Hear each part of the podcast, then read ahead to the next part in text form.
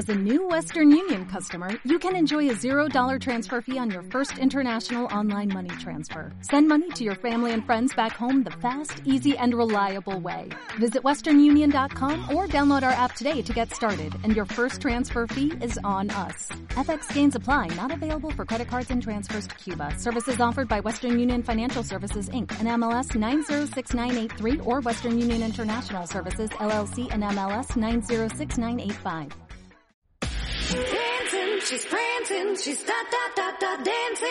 Estamos donde estés. Marta de baile al aire solo por W Radio 96.9. Estamos de vuelta. Y son exactamente las 10.34 de la mañana. Ahí les va qué hashtag necesitan usar. Gatito Consultorio W.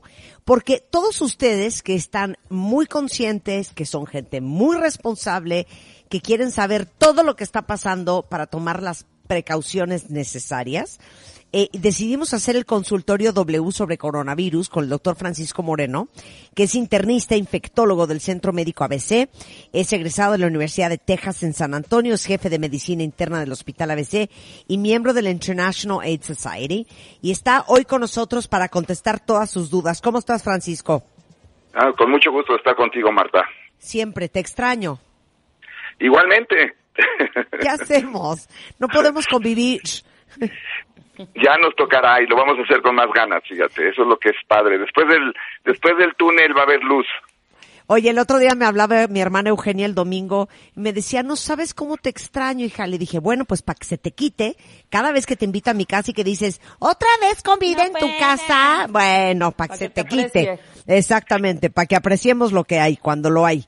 Oye, Claro. em- empecemos con la gran confusión. A ver, inicialmente, Francisco, la Organización Mundial de la Salud había dicho que el, el uso de mascarillas por sí mismas no podían frenar necesariamente la pandemia y que no era necesario usarlas a menos de que sintieras que tenías síntomas para evitar contagiar a alguien más.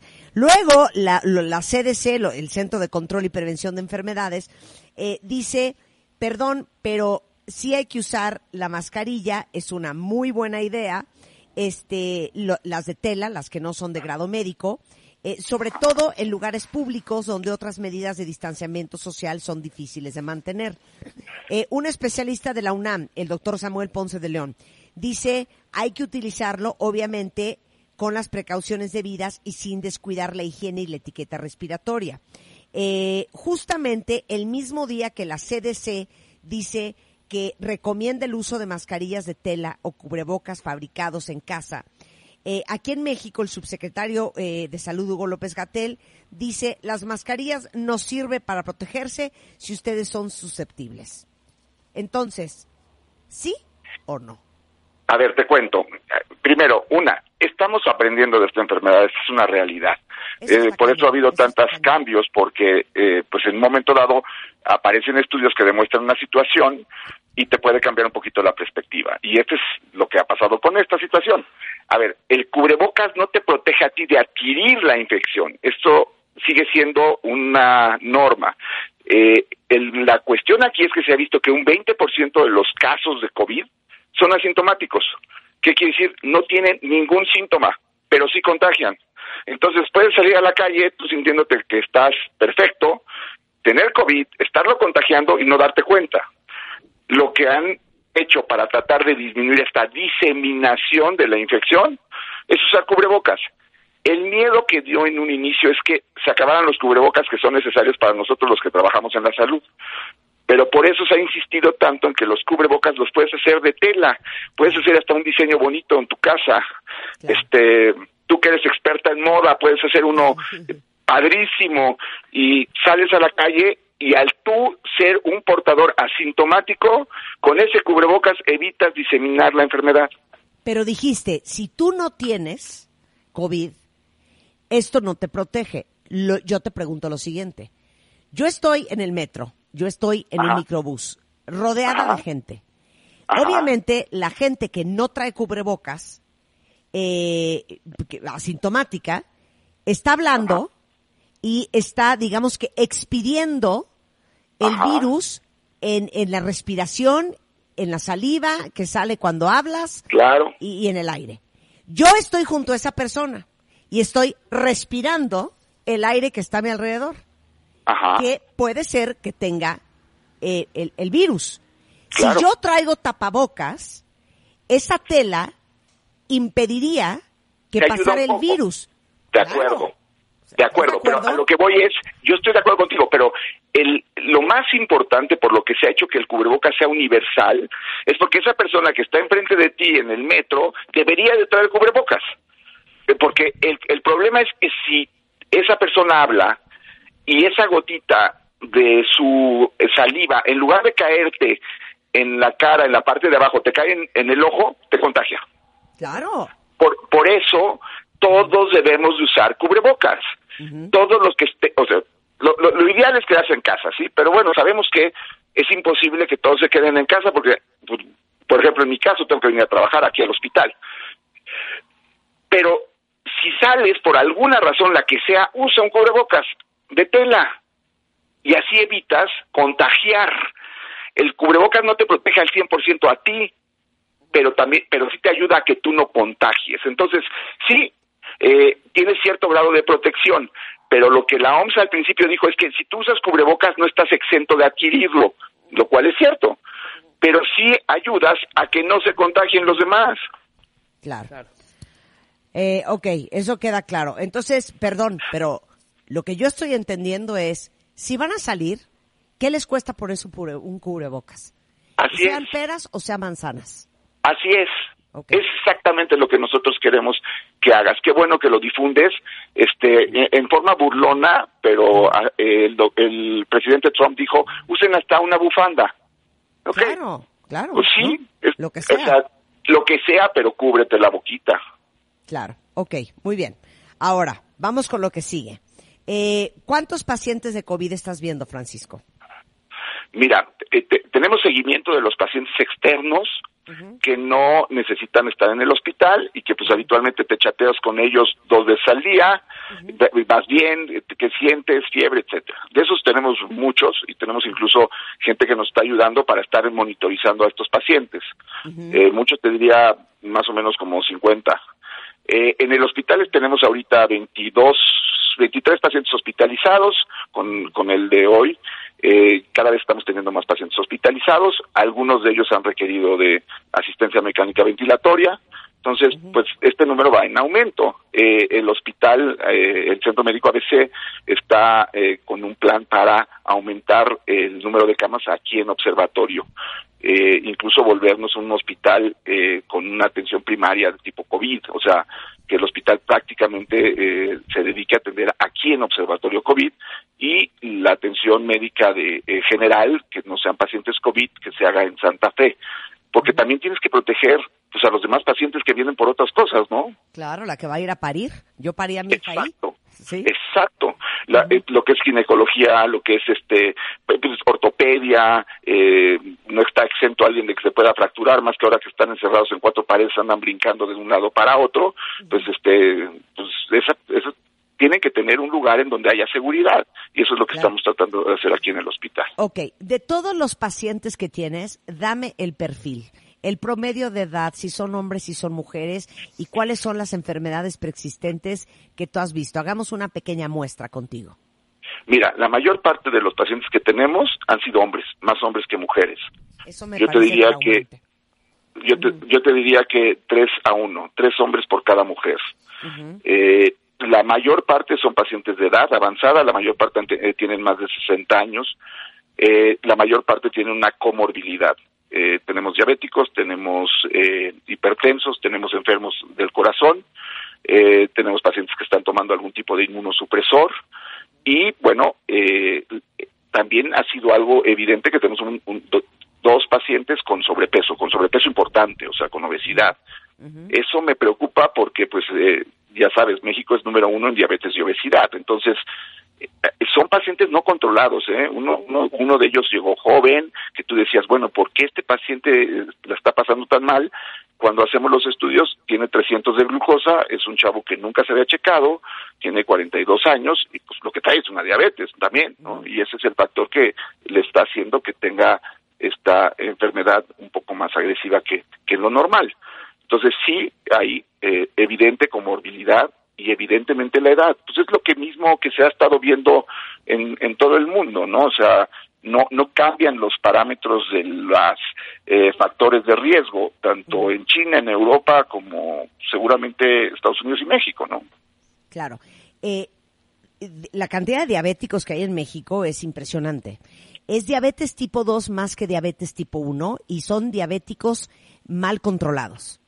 Sí, eh, efectivamente lo que tú dices es muy real. El diabético tipo 2 habitualmente tiene un uh, estereotipo que es un paciente con obesidad del, del centro, o sea, del abdomen. Eh, habitualmente son hipertensos y tienen esto que se llama resistencia a la insulina, que incluso algunas gentes lo llaman síndrome metabólico. Entonces, es muy común que tengan azúcar alta, obesidad e hipertensión. Si tú ves esos tres factores independientes, están asociados a problemas. Y si los conjuntas, pues evidentemente el riesgo aumenta. Entonces sí, la diabetes tipo 2, eh, que son personas eh, de obesidad, personas este, con algo de hipertensión, aumento de triglicéridos, este, este cuadro completo que llamamos síndrome metabólico. El diabético tipo 1 es un diabético que tiene carencia de insulina y no tiene resistencia a la insulina como el paciente diabético tipo 2. Ok, ahora, eh, a pesar de estos números que nos está compartiendo el doctor Francisco Moreno, muchos de ustedes seguramente habrán visto en la televisión, en las noticias, si están leyendo mucho sobre el tema, que independientemente de las comorbilidades o las, eh, digamos, enfermedades preexistentes que te hacen más vulnerable a que te dé coronavirus y que te dé fuerte, hemos visto mucho caso, muchos casos, Francisco, de gente joven, de hombres y mujeres jóvenes, eh, que no tenían ninguna complicación previa y que de repente no solamente acaban con un respirador, sino que pierden la vida. Y, y- y mucho ojo a lo que, eh, a- con lo que abrió el doctor Francisco Moreno. Dijo, esta es una enfermedad tan nueva que todos los días los doctores, la comunidad médica a nivel mundial, están aprendiendo cosas nuevas. Y también es difícil para ustedes entender por qué este chavo joven se murió. ¿Por qué hay más hombres que mujeres? Están medio adivinando, ¿no? Eh, hay, hay teorías, incluso, mira, es al- algo que tú eh, sabes, las mujeres jóvenes tienen habitualmente la presión baja. No sé si te has dado cuenta que dicen, ah, pues yo soy de presión baja, y la mujer llega ahí, yo soy de presión baja. Y los hombres habitualmente no, los hombres habitualmente mantenemos una presión un poquito mayor. Se ve que hay más receptores eh, de este tipo que controlan la presión en los hombres que en las mujeres. Y parece ser que esa hipotensión que tienen las mujeres naturalmente las protege un poco más que los hombres. Siguen siendo estudios que todavía no están demostrados, pero en, en el tratar de entender por qué más hombres que mujeres. Ahora, lo que dices de jóvenes es muy importante también por una razón. Cuando salieron los primeros estudios en, eh, de, de China, dijeron, no, los jóvenes no les pasa absolutamente nada. Y estamos muy preocupados por la gente mayor. Y en Estados Unidos lo que sucedía es que llegaba el joven al, a la, el- al ER, al emergency room, y, le decían, hombre, tú tienes 22 años, no te va a pasar nada, regrésate a tu casa. Y al día siguiente regresaba el pobre chavo que se sentía peor, y le decían, hombre, o sea, entiende, tú lo que traes es ansiedad, regrésate a tu casa. Y el tercer día ya llegaba pues este azul y entonces decían ah caray pues sí sí está malito no entonces eh, qué ha pasado que pues hay que tra- hay que ver y revisar y evaluar a esos jóvenes igual que a cualquiera porque si es punto dos por ciento o sea dos de cada mil pero tienes que detectar esos dos de cada mil porque si no esos dos de cada mil como tú dices acaban en terapia intensiva o se mueren Claro, claro. Ahora, te voy a decir algo que a mí me pone muy mal, muy mal. Cuando uno se enferma, cuentavientes, hablas con el doctor, que es lo que está pasando ahorita, ¿no? Eh, tienes calentura, tienes tos, te sientes fatal, te duele todo el cuerpo, este, hablas con el doctor y te dice, ok, es probable que tengas coronavirus, quédate en tu casa y métete este paracetamol. Como cualquier enfermedad, con el paso de los días, sabes que te vas a sentir mejor y que te vas a componer y que vas a mejorar. Es estadístico, siempre pasa así. Empiezas con una infección en la garganta del infierno, eh, te mandan tus antibióticos y para el día 3, 4, 5 ya estás mucho mejor y ya estás saliendo. En el caso del COVID, que es a mí lo que me pone muy mal, y el ejemplo más cercano que tenemos ahorita y más público es el primer ministro inglés Boris Johnson, que sale positivo de COVID, eh, le hacen la prueba, eh, certifican que sí es, lo mandan a su casa con paracetamol y al día 10 el señor se pone fatal y acaba en el hospital con oxígeno en terapia intensiva en Londres. Y ese es algo, ese es algo que hemos visto mucho. Hay muchos que salen adelante, pero lo que te quiero decir es que tú puedes estar en tu casa pensando que ya el día 3 o 4 me voy a sentir mejor y al contrario, el día 4, 5, 6 o 7 te vas sintiendo peor, regresas al hospital y te dicen, ups, tienes una neumonía infernal, te vamos a meter con oxígeno o te vamos a intubar.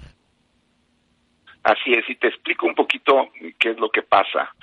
Eh, la, la enfermedad la hemos dividido en dos fases. Una fase en donde lo que tienes es la infección viral y una fase en donde lo que tienes es una severa inflamación que resulta de tus mismas defensas, una cosa que se llama tormenta de citocinas, que está muy de boga oírlo en los términos médicos. Citocinas son sustancias inflamatorias que tú produces para defenderte del virus, que producen más inflamación que el mismo virus. O sea, el virus desencadena esas citocinas y las citocinas tuyas son las que producen una inflamación infernal. Entonces, lo que hemos visto es que el paciente se enferma y tiene esa actividad viral y al día 7 o 10 viene esta inflamación, que si tú inflamas los pulmones, pues lo que pasa es que dejas de pasar el oxígeno del, pul del alveolo, de la, de la célula que, que tiene el oxígeno, a la sangre. Y como se inflama esa parte, pues empiezas a tener falta de aire. Entonces, algo que es súper importante, si empiezas a tener dolor en el pecho y falta de aire, ve a que te chequen. ¿Por qué? Porque estás pudiendo tener una evolución de estos pacientes que después de una fase de una infección viral, de una eh, virosis, pasan a esa fase de inflamación, en donde lo que tienes ya es un problema en el transporte de oxígeno del aire que tú respiras a tu sangre. Entonces, sí, lo que dices es muy real. Del día 7 al día 10, hay pacientes que de estar teniendo síntomas, pues eh, más o menos constantes, como fiebre, tos, que tú dices, bueno, tómate el paracetamol, de repente empiezan con falta de aire. Ok. Eh, de hecho, la semana pasada hablábamos con eh, Pepe Padua, que sé que es discípulo, alumno tuyo, y nos decía que no era mala idea que tuviéramos un oxímetro en casa y que si tenemos la enfermedad, eh, nos estuviéramos tomando el oxígeno para ver cómo estamos saturando y que no bajara. Y que eso es un gran indicativo de que algo se está complicando. Es eh, totalmente cierto, incluso eh, eso te puede dar una un, un adelantar a un síntoma, ¿no? En, en, un momento dado un paciente que me dice, oye, no sé si tengo falta de aire por ansiedad, porque eso es común, ¿no? Ya, Sí. ya te dijimos que tienes COVID, entonces pues estás asustado. Además acabas de oír al doctor Moreno que dice que del día 7 al día 10 te puedes poner mal, ¿no? Entonces, pues estás asustado y, y- ya no sé si es ansiedad o yo no sé si realmente me está faltando el aire. Pues si, si pones tu dedo en ese aparatito, te marca y te dice que tienes 95, tranquilo, es ansiedad, eh, cálmate, no hay ningún problema, pero si te dice tienes, tienes 88, eso no es normal. Claro. Y entonces sabes Ok. que ven y te revisamos. Bien. Oye, eh, hay muchos cuentavientes que me están escribiendo y una de las preguntas que hacen en este eh, hashtag consultorio W es, si soy diabético, ¿cómo me tengo que cuidar para prevenir contagiarme? Aparte de lo que, lo que ya sabemos, lavarte las manos y todo eso. Aíslate, o sea, tú eres, si eres un paciente de alto riesgo, entonces aíslate, tú sí no vayas a trabajar, no salgas de casa, no recibas a la familia, no veas a los nietos, no veas a los hijos, no veas al vecino, mantente en tu casa. En una cajita no hay- de cristal, ¿eh? En una cajita de cristal. de, de verdad sí, o sea, de verdad sí tienes que tratar de mantener el menor contacto posible con eh, gente porque llega alguien que es totalmente asintomático, que a lo mejor viene y te va de, de ayudar a hacer un cambio de alguna cuestión en tu casa y con eso es suficiente para que el- el- la persona eh, estornude ahí eh, alguno de los eh, de- las superficies queden contaminadas con el virus, tú tocas, te, te infectas y entonces empiezan los problemas. Si eres diabético, si eres una persona de mayor edad, ahorita tienes que aislarte como si estuvieras en una jaulita de cristal porque no hay algo que te pueda dar yo para prevenir que te dé COVID. Sensacional. Ok. Eh, aquí tenemos una pregunta y es una, de, de hecho es una petición que te hace Adriana López. Dice, doctor, ¿cómo impacta el tabaquismo en el tema del COVID? Mi marido fuma como desquiciado, ya le pedí que le baje, pero ahora sí que nada me serviría más que se lo diga el doctor. Pues sí, este, ver, ¿qué te ¿has- digo, ¿Has tenido Marta? fumadores? Sí hemos tenido fumadores. Evidentemente hay dos situaciones con el tabaco. Uno, que hay fumadores de tiempo, que entonces ya tienen un daño estructural en el pulmón y por lo tanto son más sensibles. Y hay los fumadores compulsivos que pues están teniendo algo de espasmo bronquial por estar fumando tanto y pues sí, eh, el fumador pasivo también sufre de daño. Entonces, aquí yo le diría a, a Adriana, pues no solamente es por él, sino también por ti, porque al ser un fumador pasivo, pues también estás teniendo cierta repercusión de esto. Ojalá y junto con la, el aislamiento pudiéramos disminuir la cantidad de, de tabaquismo. Lo que pasa es que, pues, son las situaciones difíciles, ¿no? Es como lo que comentaban del alcohol.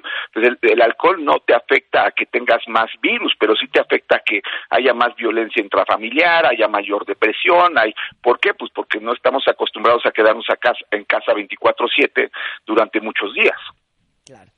Ok, muy bien. Ahí está el regaño para tu marido y para todos los que fuman como desquiciados mentales. A ver, este, ahí te hablan Rebeca. Ahí te hablan Rebeca. Oye, Silencio, Rebeca, por favor, ah, silencio. ah, Oye, Cri, cri, cri, cri, este, otro, otro de los grandes problemas en México es la hipertensión. ¿Cuál es la explicación de por qué la, la gente hipertensa, y en este caso obviamente más hombres que mujeres, están en más riesgo? ¿Es la medicina que toman? ¿Es qué es? Mira, el virus eh, actúa, o sea, el virus, vamos a decir, eh, tiene una llave que abre una puerta. Eso se llama receptor. Y ese receptor es un receptor que también se encarga de la regulación de la presión arterial a nivel pulmonar. Hay esas células en el riñón, hay esas células en el corazón, hay esas células en el pulmón. Muchos de los medicamentos que usamos para controlar la presión actúan en ese receptor, que es un eh, eh, inhibidor de una enzima que se llama convertasa. Entonces, los medicamentos que se utilizaban para esto, eh, en unos artículos dicen que benefician porque al estar actuando en esa eh, cerradura, pues impide a que llegue el que quiere abrir la cerradura. Pero por otro lado, los que usan esos medicamentos también pueden promover que haya más puertas. ¿Por qué? Pues porque el cuerpo así actúa. Eso es lo que se llama tolerancia farmacológica. La realidad es que ahorita no han dicho que los suspendas esos medicamentos, pero sí se ha visto que la gente que tiene hipertensión probablemente tenga más de esos receptores y por eso el virus puede encontrar más puertas para entrar a las células. Oh, ok, ya quedó clarísimo. ¿Me esperas una pausa rapidísima, Francisco? Con todo gusto. El hashtag es consultorio W. Todas las preguntas que tengan, este es el momento para hacérselas al doctor Francisco Moreno, es infectólogo del Centro Médico ABC, este expertazo en el tema del coronavirus y con quien empezamos a hablar de esto, que hace dos meses, Paco. Hace dos meses había 11 mil casos, ahorita tenemos más de un millón cuatrocientos mil en el mundo. Imagínense hace cuánto fue. Hacemos una pausa y regresamos, no se vaya. W Radio 96.9. Al aire. De baile en casa. Estamos donde estés. Más música, mejores especialistas, más invitados. Marta de baile, desde casa a tu casa. Marta de baile desde casa a tu casa. Hacemos una pausa.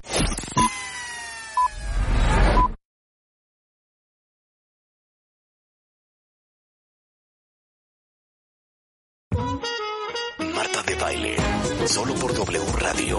One more time. 96.9. Estamos donde estés. Estamos de regreso en W Radio y a exactamente las 11.10 de la mañana desde la Ciudad de México para el resto del país y el resto del mundo a través de wradio.com.mx. Déjenme decirles que estamos en un ejercicio de consultorio W. Todos los que me mandaron con el hashtag gatito consultorio W sus preguntas sobre el COVID, estamos tratando de entender más este virus con el doctor Francisco Moreno Sánchez, que es internista e infectólogo del Centro Médico ABC, a quien todavía, gracias Paco por esperar, tenemos en la línea. Hay muchísimas dudas con respecto a la hipertensión, Paco. Decías eh, sobre el tema de los hipertensos. Aquí pregunta eh, Miguel Salamanca. Eh, los hipertensos tenemos más puertas para que entre el COVID. ¿Eso lo provoca la medicina o la enfermedad misma? La enfermedad misma, la, La hipertensión misma. Claro, ok. Eh, siguiente, hay muchísimos que están tomando inmunosupresores. ¿Qué cuidados eh, y riesgos tienen? Mira, eh, evidentemente el inmunosupresor es algo que, como dice su nombre, baja tu inmunidad, baja tus defensas y te pues predispone a tener también problemas más serios con el COVID.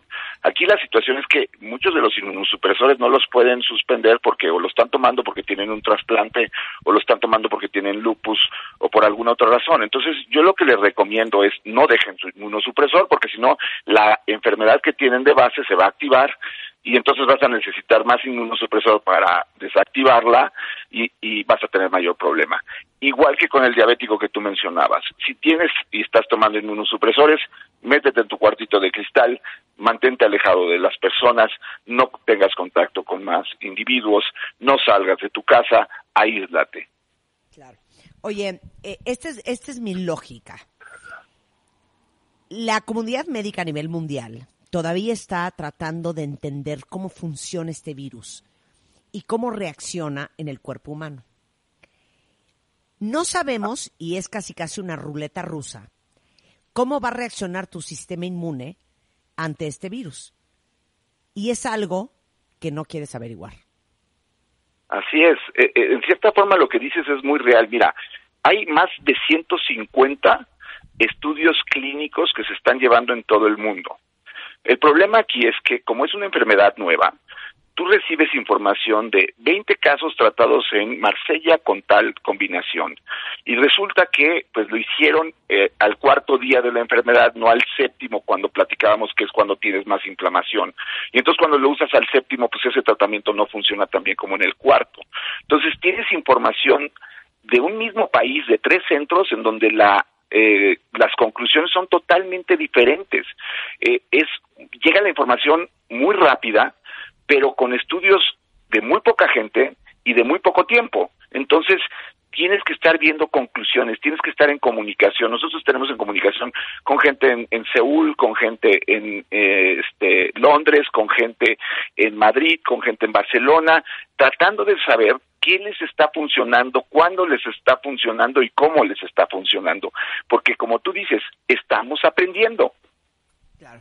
Y están aprendiendo no solamente de los tratamientos, pero están tratando de sacar conclusiones, como tú dices, con variables tan variables que es imposible tener una sola conclusión de por qué se murió este chavo de 34, pero por qué se murió esta embarazada de 28 y por qué se murió su bebé, pero por qué le dio al de 60 que estaba totalmente sano, pero al señor de 103 años, que es un señor muy mayor, está perfecto y se recuperó. O sea, son eh, es muy difícil sacar la estadística y tener una sola conclusión, a pesar de que ya hay un millón en el mundo.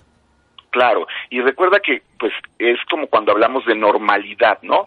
Hay normalidad, quiere decir que son los más frecuentes. Normalidad no quiere decir que sea bueno o malo. Lo anormal puede ser el señor, como tú dices, o como eh, sacaron en Italia, la señora de 104 años que tuvo COVID y que festejó su pastel porque se curó de COVID, 104 años. Esa es la anormalidad hacia un rango de qué bueno.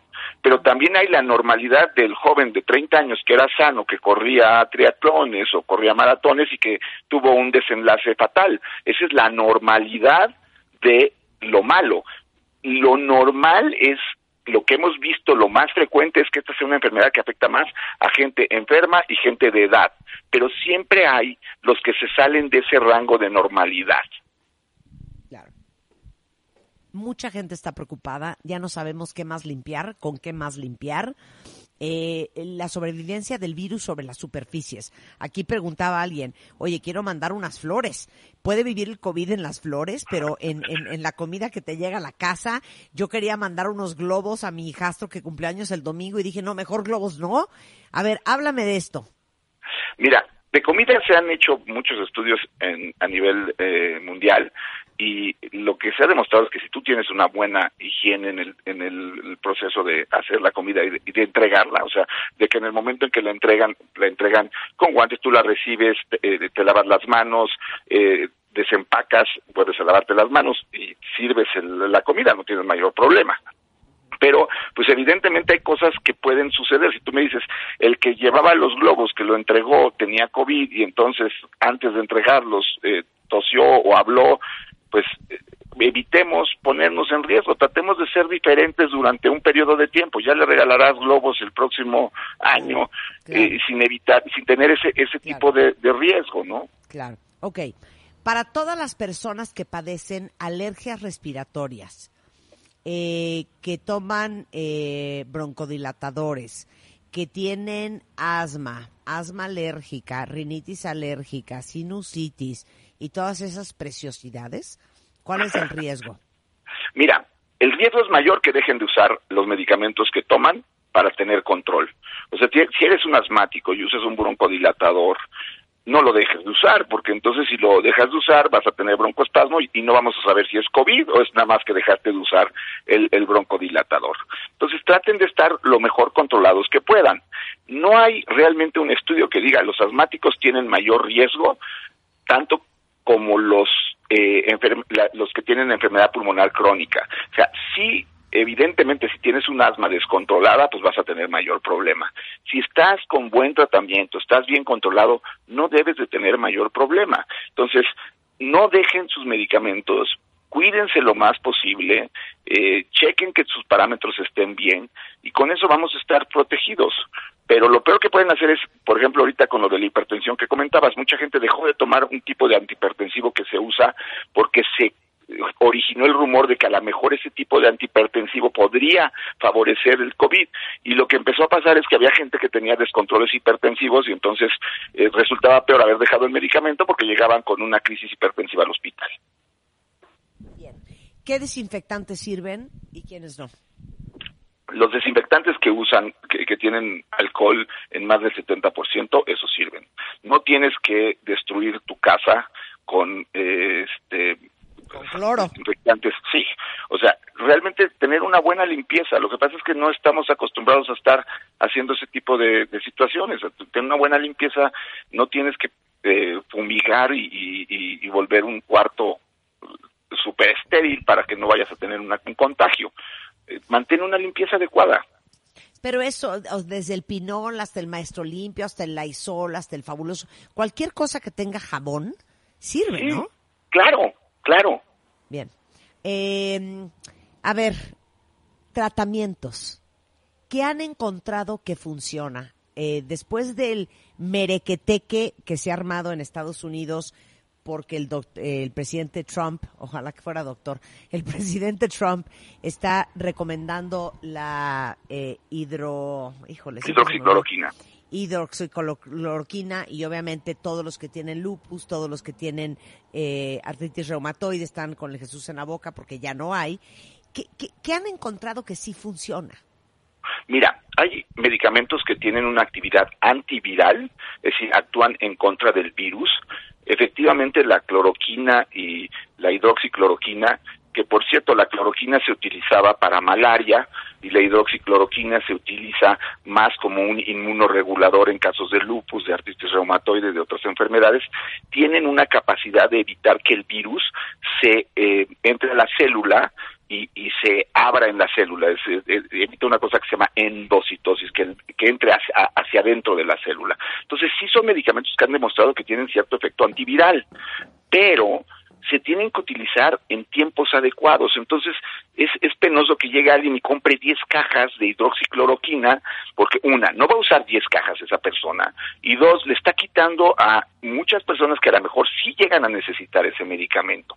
También hay medicamentos que se utilizaban contra VIH, uno específicamente que se llama lopinavir ritonavir, que inhibe la proteasa, así como la del VIH, también inhibe la proteasa, que es una enzima a través de la cual el, el virus se desdobla y empieza a producir esas cadenas que necesitamos, ¿no? Y también hay otros medicamentos que lo que hacen es disminuir la inflamación de esa segunda fase que yo te contaba, en donde ya el problema no es tanto el virus, sino la inflamación que estás produciendo. Ahí se ha, estado utilizando esteroides, se han estado utilizando beta-interferón, hay un medicamento que también eh, nuevo que se llama tocilizumab, que también se está utilizando. Estamos, como te digo, aprendiendo. Ahora lo la otra eh, opción que estamos eh, tratando de desarrollar es el plasma de pacientes ya curados que tienen anticuerpos para el virus, porque se curaron, desarrollaron anticuerpos y esos, ese plasma dárselo a pacientes que están infectados. Se ha hecho en Corea, eh, lo vamos a empezar a hacer aquí en México. Decir, estamos buscando tener opciones de tratamiento para los pacientes. Pero como tú lo dices muy bien, es una enfermedad que se, de- que se describió el 31 de diciembre del 2019. Es una recién nacida. Oye, eh, el pasado 31 de marzo, eh, Trump presentó esta nueva prueba ID Now del COVID-19 de la compañía Abbott Diagnostics. La pregunta es, ¿esta prueba ya está eh, en México? No sé si la tenga algún laboratorio en, en México, eh, sé que está aprobada por la FDA. Lo que hace esa prueba es eh, acelerar los resultados. Eh, no son pruebas rápidas de, de- de minutos, pero sí es una prueba que da eh, los resultados mucho más rápido de las que tenemos. Nosotros aquí en el hospital no tenemos esa prueba, tenemos otra que nos da resultados en 24 horas. Eh, a veces con- cuando tenemos la posibilidad de que entre la prueba en ese momento puede ser en, en 8, de 10 horas, pero habitualmente son 24 horas, pero por el tipo de pacientes que estamos teniendo en el hospital, únicamente estamos haciendo las pruebas a los pacientes que entran al hospital. Eh, no tenemos la capacidad para hacerla a todo mundo. Afortunadamente ya tienen laboratorios autorizados para poder trabajar las pruebas. Hay más de eh, 40 laboratorios que están autorizados para realizar pruebas eh, en, en- el país y eso nos ha ayudado mucho en el paciente externo. Ok. Eh, y mi última pregunta, Paco. Está el tema, el tráfico de los ventiladores en todas partes del mundo. Todo el mundo desesperado, desde el gobernador de Nueva York hasta el gobierno mexicano, todo el mundo traficando, buscando, comprando ventiladores. Mi pregunta es la siguiente. Uno pensaría, bueno, si me da COVID, si se me complica, lo de menos es que me pongan un ventilador y tan tan se acabó. Mucha gente piensa que si se te complica y acabas en el hospital, te inducen un coma, te ponen el ventilador, un día te vas a despertar, te van a quitar el ventilador y te van a decir, ya estás perfecto, párate y anda, hijo. ¿Cuáles son las secuelas y las complicaciones post un ventilador? Bueno, en primer lugar, para usar un ventilador, pues no puedes usarlo en casa, porque tienes que es, ponerte un tubo en la tráquea a través del cual el ventilador va a estar pasando oxígeno. Como tú puedes entender, despierto, tener un tubo en la garganta que eh, te está oprimiendo ahí eh, parte de la tráquea porque lo sientes, pues es prácticamente imposible. Entonces la gente no es que se induzca un coma, se les seda para que no tengan esa sensación de que tienen un tubo en la garganta. Los pacientes que requieren intubación son los pacientes críticos. Incluso los primeros estudios hablan de que esos pacientes tienen una mortalidad del 50%. Entonces no es de que te pongan un tubo, que lo tengas en tu casa, te pongan el ventilador, despiertes y estés bien. Evidentemente lo que no quieres llegar es a eso. Ahora, la enfermedad, desafortunadamente en un 5%, produce que los eh, pacientes lleguen a requerir este tratamiento especial que es intubación endotraqueal, intubación a través de la tráquea y a través de ese tubo le esté el ventilador pasando cantidades altas de oxígeno, concentraciones de oxígeno muy altas que hagan que en lugar del 21% de oxígeno que respiramos normalmente en el ambiente, pues le estés pasando 100% de oxígeno directamente a través de la tráquea, llegue a los pulmones y pueda pasar hacia la sangre y el paciente se mantenga oxigenado. Pero evidentemente ya es un mecanismo que utilizamos cuando pues hemos ido agotando las otras opciones. Eso de tener ventilador en casa pues es, es No, no, no, no, no, yo me refería en, un hospital, no, no, no, no en casa, no, en el hospital. Lo que te quiero decir es que tú juras que, bueno, ahí están los ventiladores y el ventilador me sacará adelante. Ayer estaba leyendo un estudio médico que llega un momento en que el ventilador ya no es suficiente para Claro. que los pulmones que se hicieron como, como un este, como un, eh, como un bombón así como que chicloso, ya no, ya no, ya no jala. Mira, es como yo les pongo el ejemplo que es como eh, los globos, ¿no? No sé, alguna vez nos tocó inflar algún globo que es muy duro, que tiene el, grosor muy muy grande. Entonces, por más aire que tú tratabas de ponerle, pues hasta te lastimabas de tratar de meter aire. Pues eso mismo le pasa a los pulmones después de tener una inflamación tan severa. Se vuelven fibróticos, se vuelven duros, se vuelven rígidos. Y entonces, por más que tratas de meter aire, pues no se expande el pulmón. Y si no se expande el pulmón, pues entonces no pasa el aire en forma adecuada a todo el área pulmonar. Eh, ese es el término fibrosis pulmonar. Incluso algunos pacientes que salen después de tener una, una intubación prolongada tienen algo de fibrosis pulmonar. Entonces no es de que te pongan el tubo y ya con eso ya lo hicimos. O sea, eh, si llegas al tubo es porque estás muy grave y pues eh, la única oportunidad que tien- tienes es que ese tubo te mete a ese 50, 60% de posibilidades de salir adelante porque si no te ponen ese tubo, pues ya no tienes ninguna. Pero tampoco quiere decir que ya poniéndote el tubo vas a tener el 100% de posibilidades de salir adelante, ¿no? Claro. Muy complicado. Miren, yo sé que de repente asusta muchísimo escuchar las cosas de manera tan cruda. Pero si estas conversaciones tan radicales y tan fuertes eh, salvan la vida de alguien de ustedes y los hace conscientes de lo importante que es cuidarse en este momento y de, y de pecar de exagerados, ¿saben qué? Creo que la misión está cumplida. Paco, muchísimas gracias. Con todo gusto. Y acuérdate de un mensaje que es importante. No solamente te cuidas a ti, sino tienes la oportunidad de cuidar a los demás. Si eso es un cubrebocas, a lo mejor tú no te va a pasar nada, pero sí logras salvarle la vida a tres o cuatro que de otra forma los contagiarías y acabarían requiriendo ese ventilador, ese tubo y esa mala fortuna de no lograr sobrevivir a esta enfermedad. Entonces, es una responsabilidad mixta para nosotros y con los demás. Gracias, Paco. Te mando un abrazo. Eh, el doctor Francisco Moreno es eh, infectólogo del Centro Médico ABC, jefe de medicina interna del Hospital ABC. Gracias por siempre hablar con nosotros y hacernos más educados. Un gusto. Que tengan buen día. Igualmente, Igualmente, un beso y un abrazo. Bueno, pues ahí lo tienen cuentavientes y de verdad se los digo, yo sé que para muchos es, no hombre, qué miedo, ¿para qué? ¿Para qué hablar de esto? No hombre, estamos súper asustados. Bueno, si esto salva la vida de alguien, si esto hace a alguien más consciente allá afuera de la seriedad de lo que está pasando, bueno, yo creo que la misión y el objetivo de lo que queremos lograr todos los días, cada vez que hablamos del tema, está cumplida porque es muy serio y, y yo creo que como comunicadora y al frente de un micrófono es mi responsabilidad decir las cosas como son. En nuestra vida en este programa hemos, eh, digamos que, eh, disfrazado las cosas ni se las hemos endulzado. Yo creo que si de algo, si de algo somos, este, claros es en la, pues en la realidad con que hablamos de todas las cosas, sea una enfermedad, sea el divorcio, sea la pareja, sea la familia, sea lo que sea. Y ahora más que nunca necesitamos realidad, verdad y una dosis de honestidad, eh, porque esto es, esto es muy serio. Y si uno de ustedes cuentavientes, que son mi responsabilidad, gracias a todo lo que han aprendido en este programa, están sanos, están salvos, se cuidan y cuidan a los que están a su alrededor, bueno, qué increíble que logremos esa misión. Con esto vamos a un corte.